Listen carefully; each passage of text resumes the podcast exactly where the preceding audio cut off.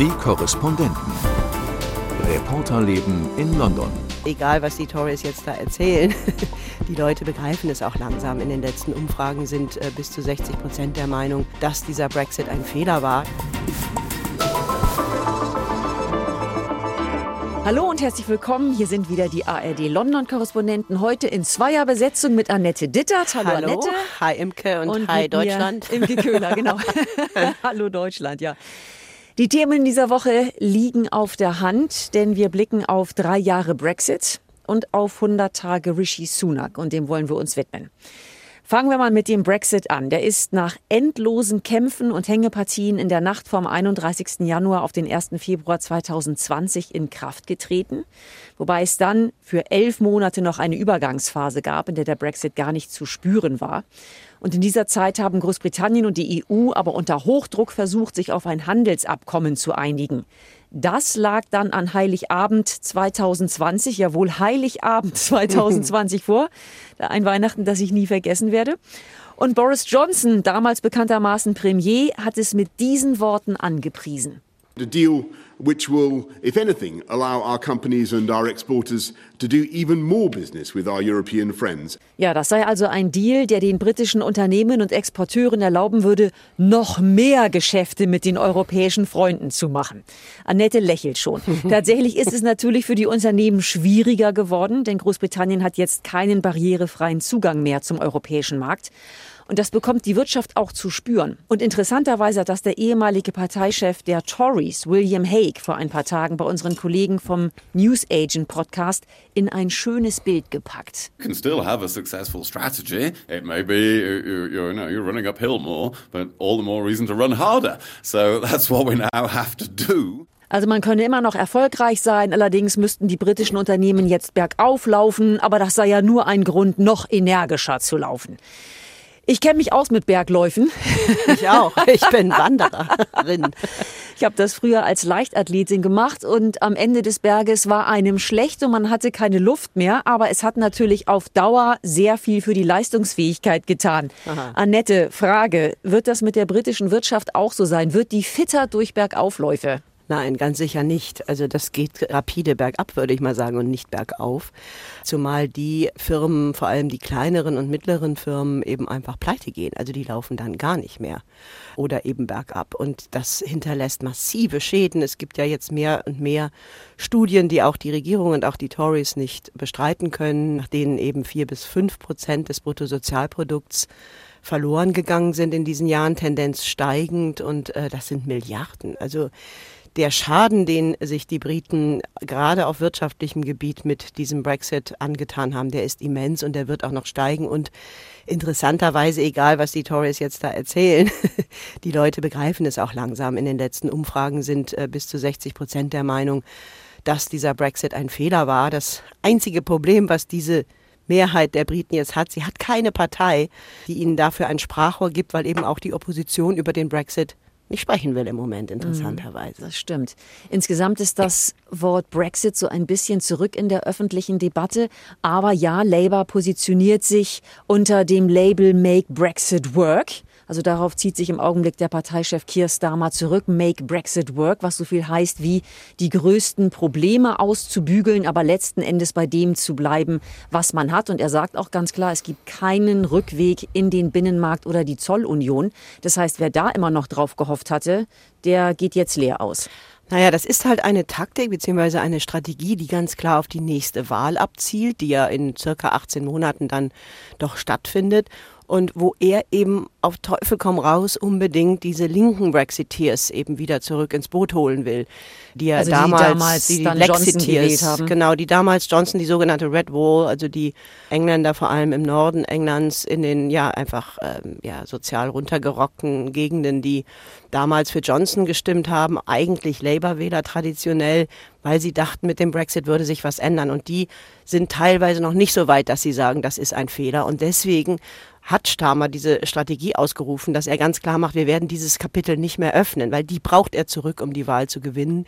Ob die Strategie dann am Ende wirklich aufgeht, weiß ich nicht. Das ist ein echtes Gamble, weil es gibt natürlich auch viele Wähler, die sagen, so eine Labour-Partei, wenn ich doch eigentlich zurück in die EU will, die, die, die wähle ich gar nicht. Also ich habe ein paar Freunde, die das auch schon gesagt haben. Das muss man dann am Ende sehen und ob dann diese Lexiteers, also diese Red Wall-Leute am Ende auch wirklich sagen, ich traue Starmer, dass er dann wirklich beim Brexit bleibt, obwohl der doch eigentlich ein Remainer war. Ob das eben aufgeht, das weiß ich nicht. Das wird spannend bei der nächsten Wahl. Aber es wäre in jeder Hinsicht ein Riesengamble, denn wenn wir uns erinnern, wie lange tatsächlich der Brexit die politische Debatte in diesem Land dominiert hat. So viel anderes hat brachgelegen in der Zeit, so viel anderes war gelähmt, nichts ging mehr voran. Der Brexit hat wie ein riesiger Staubsauger alles in sich aufgesogen und gleichzeitig hat es die Gesellschaft gespalten. Also kann man sich wirklich vorstellen, dass eine Partei sagt, wir machen jetzt trotzdem dieses Fass nochmal auf, wir lassen jetzt das ganze Land nochmal diskutieren. Hm ob das Nein, nicht vielleicht nicht. rückabgewickelt werden sollte. Also da wird wahrscheinlich Starmer, wenn er denn an die Macht kommen sollte nach der nächsten Unterhauswahl, eher versuchen, in kleinen Schritten die Annäherung an die EU durchzusetzen, damit eben der Handel wieder besser floriert, als er das im Augenblick ja, tut. Das Aber es ist eben kein Wiedereintritt in nein, die EU. Das ist ja auch die, die Strategie ist ja auch nicht falsch, diese Wahlkampfstrategie jetzt. Die Frage ist nur, das meinte ich, geht die auf? Im Moment sieht es so aus, weil im Moment, äh, wenn man in die Umfragen guckt, werden bei den nächsten Wahlen die Tories so gut wie ausgelöscht. Und er kann mit diesem mittleren Kurs eben, wenn er Glück hat, diese Red Wall zurückgewinnen und hofft eben darauf, dass die Wähler, die eigentlich äh, in die EU zurück wollen, die eben hauptsächlich bei Labour sind, dass die einfach darauf vertrauen, dass er das dann schon machen wird in der nächsten Legislaturperiode vielleicht. Das Problem, was ich mit dieser Strategie habe, ist, dass die dazu führt, dass er letztlich auch nicht wirklich die Wahrheit sagen kann, weil er in Situationen gerät, wie in einem Interview letztlich, wo er dann gefragt wurde, wäre denn die britische Wirtschaft nicht viel besser, äh, wenn wir in den Binnenmarkt zurückkehren, wo er dann einfach Nein gesagt hat. Mhm. Wo ich so ein bisschen gezuckt habe äh, und fast meinen Kaffee verschluckt hätte, nicht an meinem Kaffee verschluckt hätte, weil das stimmt einfach nicht und das weiß er auch. Und mhm. da wird es dann, finde ich, schwierig. Ich fände es besser, er würde sagen, natürlich wären wir besser in der EU aufgehoben. Aber ich mache das Fass jetzt nicht auf, weil die Brüsseler uns sowieso nicht zurücklassen. Und solange die Tories so randalieren, wie sie weiter randalieren oder weiter sagen, hier, wir wollen das auf keinen Fall und so weiter, hat es auch gar keinen Sinn, das zu versuchen. Das wäre irgendwie ehrlicher. Aber zu sagen, wir können das Ding zu was Positivem machen, we will make Brexit work, das ist einfach nicht ganz wahr. Und damit habe ich Schwierigkeiten. Werfen wir noch mal ein paar Zahlen mit ins Gespräch. Die Aufsichtsbehörde Office for Budget Responsibility geht davon aus, dass Importe und Exporte langfristig 15 Prozent niedriger sein werden, als wenn Großbritannien in der EU geblieben wäre. Und das Center for European Reform schätzt, dass das britische Bruttoinlandsprodukt 5,5 Prozent geringer ist, also mhm. noch mehr als du vorhin sogar sagtest. Mhm. Und dass die Investitionen 11 Prozent niedriger sind derzeit, als sie ansonsten wären. Also das sind ja Zahlen, die einen schon wirklich nachdenklich stimmen. Und dann kam genau zum Brexit-Jubiläumstag vom Internationalen Währungsfonds noch so eine Art vergiftete Geburtstagspraline. Mhm. Genau da haben die nämlich ihre Wirtschaftsprognose veröffentlicht. Und der IWF ist der Meinung, dass Großbritannien in eine Rezession schlittert, und zwar als einzige der fortgeschrittenen Volkswirtschaften. Also Großbritannien ist da das Schlusslicht. Das sollte ja alles ganz anders sein. Du hast vorhin schon gesagt, egal was die Tories sagen, hören wir uns noch mal an, was die äh, Tories sagen. Die hatten ja einst blühende Landschaften und eine blühende Wirtschaft versprochen weil Großbritannien endlich frei sein würde von EU-Regularien. Und dazu hat Rishi Sunak im letzten Sommer, als er erst noch Premier werden wollte, ein Video gemacht. Ja, da werden große Papierstapel, auf denen EU-Gesetzgebung steht, auf den Tisch geknallt. Und dann wird der Schredder angestellt.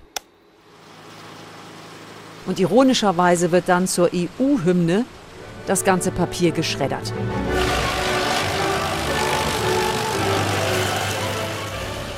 So, das ist also letzten Endes das Versprechen der Tories immer wiederholt. Der Brexit bietet ganz große neue Möglichkeiten, neue Chancen. Das sollte ein großer Befreiungsschlag werden, eine Entfesselung von Brüsseler Vorgaben. Und das Ganze sollte das Land langfristig, aber eigentlich auch ab jetzt richtig nach vorne bringen. Wo stehen wir denn da? Naja, in diesem Video geht es darum, dass es einen Gesetzesentwurf gibt, den äh, Sunak auch unterstützt weiterhin. Zumindest sagt er nichts Gegenteiliges. Laut dem Ende des Jahres sämtliche noch existierenden Gesetze, die in der EU-Zeit gemacht wurden, geschreddert werden. Genau. genau. Das heißt, dass Großbritannien, wenn das wirklich durchkommt, Ende des Jahres, mehr oder weniger gesetzfreies Land ist, weil das sind über 4000, neulich haben sie sogar noch mal 500 gefunden, möglicherweise 5000 Gesetze, die plötzlich außer Kraft gesetzt werden, ohne dass man natürlich in so schneller Zeit bis Ende des Jahres da in irgendeiner Form Alternativen finden wird. Das heißt, es ist völliger Wahnsinn was die Tories davor haben. Ja, es gibt große Wahnsinn. Kritik daran, aber die Tories verkaufen das als Deregulierung und sagen, das ist der ja, Befreiungsschlag ist, von der EU. Ja, aber das ist wirklich Madness. Und das sagt auch die gesamte Wirtschaft, egal wen du da fragst, die sagen, um Gottes Willen, in dem derzeitig instabilen Wirtschaftsklima jetzt auch noch sämtliche Gesetze außer Kraft zu setzen, wer soll denn hier noch investieren? Also, Weil es die Unsicherheit enorm vergrößern wird und natürlich, natürlich. geht auch die Angst damit einher, dass letzten Endes Standards abgesenkt werden. Natürlich, weil sonst müsste man es ja nicht machen. Dass der Verbraucherschutz unter die Räder kommt, dass Arbeitnehmerrechte beschnitten Alles, werden. Also, also da gibt es große Sorgen. Environment, also Umweltschutz, die würde man ja nicht alle äh, ja, schreddern, wenn man vorhätte, sie besser zu machen. Dann könnte man ja darauf aufbauen. Das ist wirklich, wirklich Wahnsinn wenn das passiert. Wobei ja zwei Sachen im Grunde dagegen sprechen. Zum einen ist der Gesetzentwurf derzeit im House of Lords, im Oberhaus, und äh, die wehren sich offensichtlich mit Händen und Füßen. Also die werden das, das nicht einfach schon öfter so gemacht ohne Erfolg. Ja, man weiß nicht, ob das Erfolg haben wird, aber zumindest kann es alles verzögern. Und der Timetable ist ja wahnsinnig kurz bis Ende des Jahres und das sagen eben auch die Experten. Selbst wenn das durchginge, ist das zeitlich einfach nicht zu schaffen bis Ende des Jahres. Denn die Regierung sagt ja nicht, wir streichen einfach nur, sondern sie sagt, wir prüfen, ob wir behalten, ergänzen, ersetzen oder streichen. Und letzten Endes, das ist überhaupt nicht zu schaffen. Es würde wahnsinnig viel kosten. Es braucht unglaublich viel Manpower und es braucht sehr, sehr viel Zeit, das alles im Detail anzuschauen. Ja, aber das hat die Tories, also die Ultra-Brexiteers, noch nie ge geschert. Also die haben ja auch letztlich den Brexit-Deal durchgepusht, ohne dass das Parlament den sich in Ruhe hat ansehen Du glaubst, können. sie wird mit grobem Federstrich da einfach drüber also, gehen? Also das Problem ist, wir sind jetzt letztlich darauf angewiesen, die Briten, dass das House of Lords das so stoppt, verzögert oder verwässert, dass das nicht mehr eben in dieser Essenz tatsächlich dazu kommt, dass diese Gesetzgebung aufgehoben wird. Das haben die vor, die Ultra-Brexiteers. Und es gab eben in der Vergangenheit eine Menge Situationen, wo das House of Lords dann eben Teile versucht hat zu verwässern. Das wurde aber dann im Commons wieder rückgängig gemacht und am Ende hat das House of Lords nie so massiv dagegen gehalten, dass sie wirklich das Schlimmste haben verhindern können. Da gibt es ganz wenige Gesetze, die wirklich im Lords ähm, komplett verhindert oder ganz gestoppt wurden. Aber es würde ja an diesem Punkt vielleicht auch schon weiterhelfen, einfach nur auf Zeit zu spielen. Klar. Denn wenn es eben im nächsten Jahr Neuwahlen gibt und es dann so sieht es momentan aus, einen Wechsel an der Regierung gäbe und Labour drankommt, dann ja, darauf hoffen jetzt alle, ne, die damit die sich befasst haben. Nur ja. ich will nur noch mal sagen, das, was die da vorhaben, ist wirklich Projekt verbrannte Erde. Das ist ein kompletter Wahnsinn. Ein anderer interessanter Punkt und wichtiger Punkt bei der ganzen Sache ist, dass das ja offensichtlich ein Griff nach der Macht ist von der mhm. Regierung. Also wenn denn einmal dieser Gesetzentwurf tatsächlich durch wäre, dann kann die Regierung entscheiden, was gestrichen wird und was gegebenenfalls eben bleibt. Und da gibt es sehr, sehr viel Unmut, auch unter konservativen Abgeordneten, die sagen, nein, also so haben wir Take Back Control, das war ja damals der Slogan beim Brexit, nicht verstanden und auch bitte nicht zu interpretieren, dass jetzt die gesamte Macht in die Exekutive wandert und das Parlament hat nichts mehr zu sagen. Das ist eines der größten Probleme mit dem Brexit. Das war im Grunde äh, ein Coup einer, einer Regierung, die die Macht an sich ziehen wollte und die die Grundfesten, die Grundpfeiler der britischen parlamentarischen Demokratie zunehmend seit 2019 versucht außer Kraft zu setzen. Und dieses Gesetz ist eben dieser Gesetzesentwurf ist es jetzt noch im Moment, ist eben ein ganz äh, besonders gutes Beispiel auch dafür wieder, dass nämlich genau das, womit die Brexiteers den Brexit beworben haben, dass dann eben das Parlament wieder die Souveränität hat, das britische Parlament Gesetze zu erstellen. Das wird völlig ausgehebelt in diesem Gesetzesentwurf, weil es eben auch gar nicht möglich ist, vier bis 5.000 Gesetzesentwürfe neu im Parlament zu diskutieren. Das würde Jahre dauern. Also steht in diesem Entwurf, dass das letztlich die Regierung selber machen kann. Und das ist, ist, ist völlig irre. Auch das wieder verfassungstheoretisch geht das überhaupt nicht verfassungsrechtlich, ähm, weil das eben auch die britische, wenn auch ungeschriebene Verfassung, die es aber ja gibt, äh, völlig ignoriert, die das Parlament als den eigentlichen Souverän einsetzt und nicht die Exekutive. Ich will dir noch mal zwei, drei andere Bälle zuspielen. Stichwort NHS. Wir haben ja den roten Bus, den roten Kampagnenbus von Boris Johnson nicht vergessen, der damals gesagt hat, wir zahlen 350 Millionen Pfund pro Woche an Brüssel und das könnten wir doch viel besser nutzen, das Geld und das Geld hier in unseren Gesundheitsdienst, in NHS stecken. Und von dem Geld könnten wir dann pro Woche ein Krankenhaus bauen. Also das war, das war ja nun wirklich eine dreiste Lüge. Die Zahl war schon erlogen? Die, die Zahl war schon erlogen, weil da nicht gegengerechnet wurde, was man dafür kriegt von der EU. Und es ist im Gegenteil. Also wie, wie die meisten Krankenhäuser wissen, sind nicht gebaut worden. Die sind nicht gebaut worden. Das waren auch Lügen von Johnson. Er hat dann immer davon gesprochen, dass sie 40 neue Krankenhäuser bauen. Das waren aber alles Reparatur- und Renovationsprojekte. Das hat auch Sunak übrigens nicht mehr wiederholt.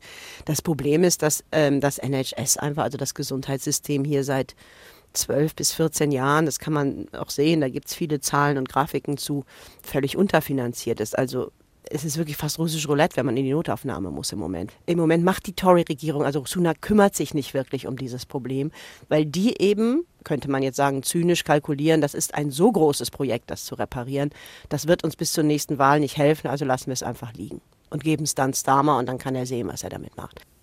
Was auch versprochen wurde beim Brexit ist, dass man die Immigration kontrollieren würde. Wir wissen, dass das so nicht funktioniert. Es sind im letzten Jahr mehr Menschen über den Ärmelkanal gekommen als je zuvor.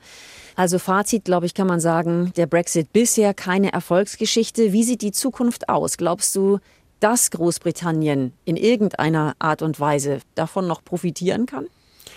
Das ist immer sehr schwer zu sagen. Ich glaube schon, dass es mittel- und langfristig Möglichkeiten gäbe, die Wirtschaft ähm, davon profitieren zu lassen. Dazu braucht man aber ein kompetentes Kabinett. Man braucht eine wirklich gute Truppe, die sich mal überlegt, wo sind denn die Chancen, wenn wir von der EU divergieren.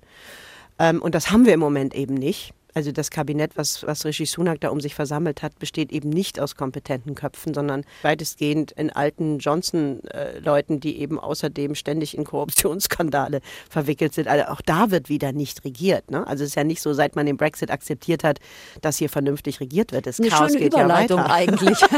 also ich glaube, Thema. nur ganz kurz, ich glaube schon, dass das geht. Also dass, ich glaube schon, dass man da sehr viel mehr rausholen könnte. Aber das sind mittel- und langfristige äh, Gains, die man da bekommt. Und versprochen wurde ja was ganz anderes. Ja, deswegen sind jetzt ja auch viele enttäuscht und deswegen sind die Umfragezahlen so, wie sie sind. Aber du hast jetzt quasi schon direkt übergeleitet zu Rishi Sunak, ähm, der Premier ist seit gut 100 Tagen. Und da hören wir noch mal rein, was er direkt bei seinem Amtsantritt am 25. Oktober gesagt hat. This government will have integrity, professionalism and accountability at every level. Er hat versprochen vor der Tür von 10 Downing Street, dass sich seine Regierung auf allen Ebenen durch Integrität und Professionalität auszeichnen werde und dadurch, dass sie Verantwortung übernimmt. Jetzt muss man sagen, Annette, 100 Tage weiter. Das hat Sunak, nicht geklappt. Sunak bemüht sich, das kann man wirklich sagen. Er versucht auch die Probleme im Land zu lösen, aber mit der Integrität und dem Versprechen von Integrität hat es nicht geklappt. Nein, weil er im Prinzip, das haben wir gerade schon angeschnitten, im Wesentlichen Minister wieder ins Kabinett geholt hat, die schon unter Johnson da gesessen haben und die nicht, wo die Kriterien für ihre Berufung nicht die Kompetenz und die moralische Integrität waren, sondern äh, ja, ob sie an den Brexit glaubten oder nicht. Und das ist eine bunte Mischung von sehr seltsamen Figuren, die da im Kabinett sitzen. Zum einen die ähm, ja, sehr extrem rechte Innenministerin, die von Liz Truss ja eigentlich schon geschasst worden war, weil sie, äh, weil sie Geheimdokumente geleakt hatte. Und dann hat er mit äh, Nadim Sahawi äh, einen Menschen zum Parteichef oder Generalsekretär gemacht, von dem klar war, dass er in einen massiven Steuerhinterziehungsskandal verwickelt war. Und einfach gehofft, das geht dann irgendwie schon vorbei. Das war ja schon eine Geschichte im letzten Jahr. Und das poppte dann jetzt nochmal so hoch, dass er ihn dann wieder entlassen musste. Das heißt, es war dann schon nach Gavin Williamson ein anderes Kabinettsmitglied, das er entlassen musste, der zweite. Und der nächste wird Dominik Raab sein, der wegen Bullying äh, von 24 seiner Mitglieder jetzt vor internen Committees steht. Also Ähm, der hat da eine Truppe engagiert, mit der er das äh, Versprechen, was er da abgegeben hat, überhaupt nicht einhalten konnte. Aber interessant ist ja, warum er diese Truppe engagiert hat, wie du sagst. Also vielleicht ist das eben nicht alles aus freien Stücken, sondern spricht Natürlich genau nicht. dafür, genau, da will ich drauf hinaus, dass er nicht den Rückhalt in der Partei hat, den er bräuchte, dass Zwänge bestehen, dass er bestimmte Flügel bedienen muss, Klar, dass das er der- bestimmte ja, ja. Interessen bedienen muss. Der ist total schwach in der Partei. Der hat kein Standing in der Partei. Das ist ja sein großes Problem. Und er ist ja auch noch nicht mal von der Partei gewählt worden, sondern ist mehr oder weniger vom 1922 Committee eingesetzt worden. Also die die Regeln dann so äh, manipuliert haben, dass, dass Johnson, als er damals hörte, dass Liz Truss äh, gefeuert wurde von der Partei,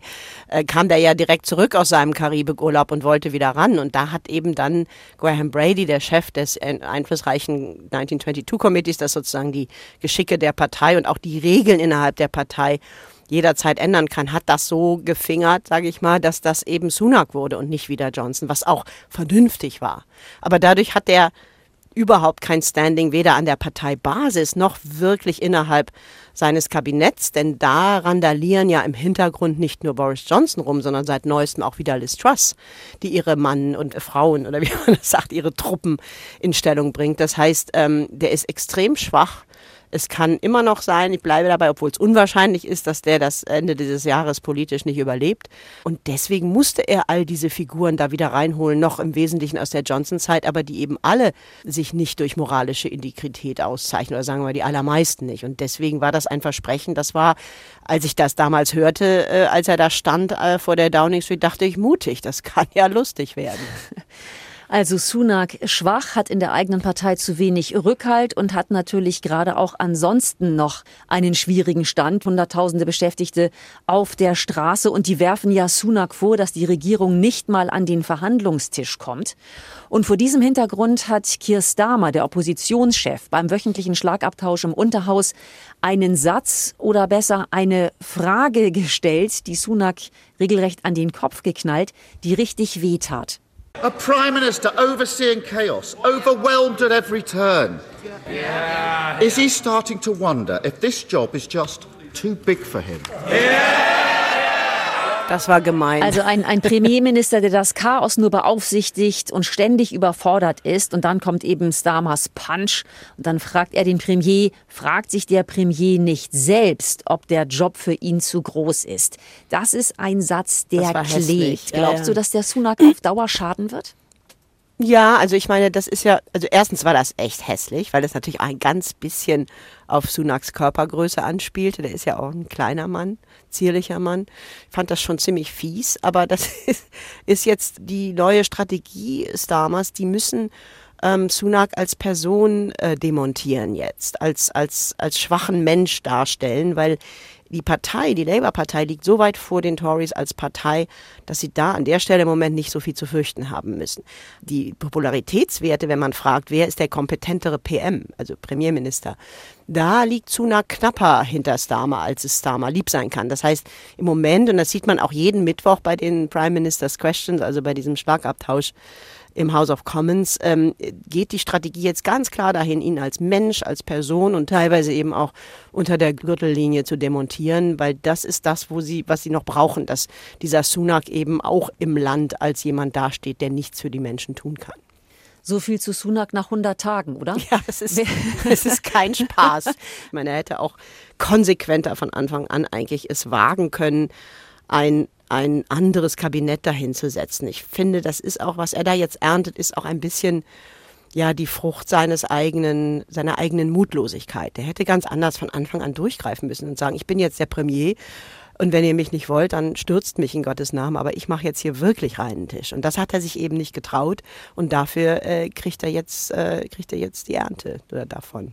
Das war erstmal die Zwischenbilanz nach 100 Quittung, Tagen. wollte ich sagen. Wir, Die Quittung. wir werden da wieder drauf schauen. Ein anderes Mal. Sagen für heute erstmal Tschüss. Ja, tschüss, bye, see you soon. See you soon. Bye. Die Korrespondenten. Reporterleben in London. Der Großbritannien-Podcast von NDR Info. Hallo, ich bin Antonius Kempmann und ich erzähle in dem Podcast Schlomo, der Goldschmied und der Nazi, diese unglaubliche Geschichte. Zwei Männer wollen 30 Jahre lang ihrer Vergangenheit entkommen. und stehen sich plötzlich am anderen Ende der Welt gegenüber. Gustav Wagner und der jüdische Goldschmied Stanislav Schmeißner, genannt Schlomo. Das Wiedersehen findet 1978 in einem Polizeigebäude in Sao Paulo in Brasilien statt. Ein gutes Jahr nach dem Wiedersehen, Ende der 70er Jahre in Brasilien, ist der Nazi tot. Kein Gericht hat es entschieden, Wagner hat sich selbst gerichtet, mit einem Messer. Selbstmord, sagt die Polizei. Mein Kollege Martin Kaul und ich haben jahrelang recherchiert. Und das Ergebnis hört ihr hier. Schlomo. Der Goldschmied und der Nazi ist ein Podcast von NDR und WDR zusammen mit Studio J. Alle Folgen gibt es in der ARD Audiothek.